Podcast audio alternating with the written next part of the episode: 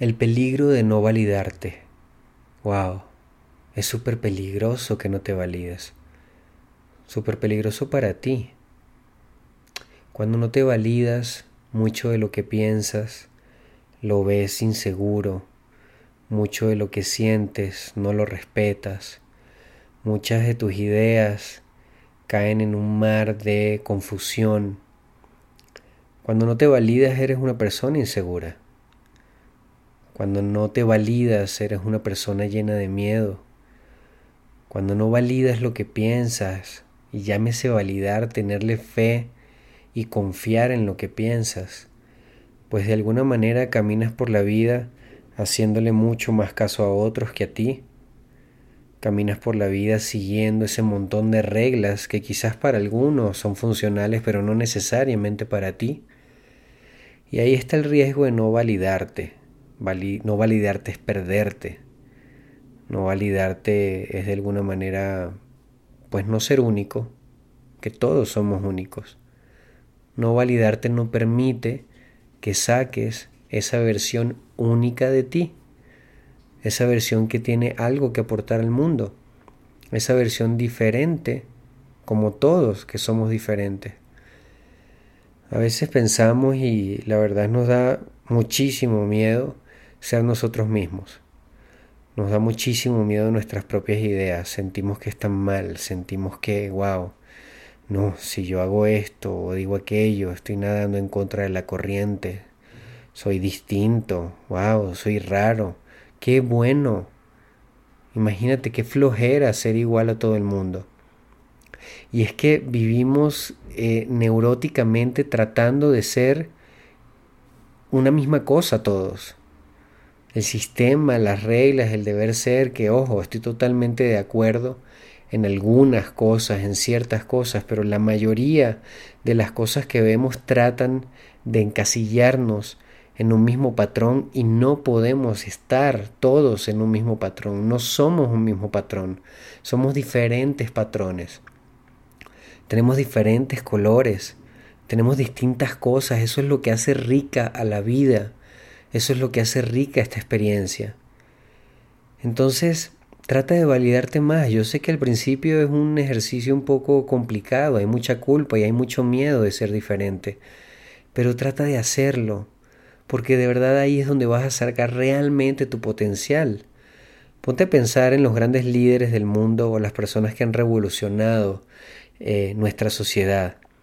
De alguna manera son personas que creyeron en ellas mismas y que sacaron ese diferenciador con el que nacieron, le tuvieron fe, lo expusieron, seguramente se encontraron con miles de obstáculos, seguramente sintieron muchísimo miedo, pero al final creyeron en sí mismos y son esas personas las que han cambiado el mundo.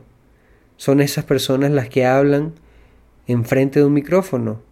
Son esas personas que de alguna manera hacen que sigamos evolucionando como sociedad. Entonces basta de ser del rebaño.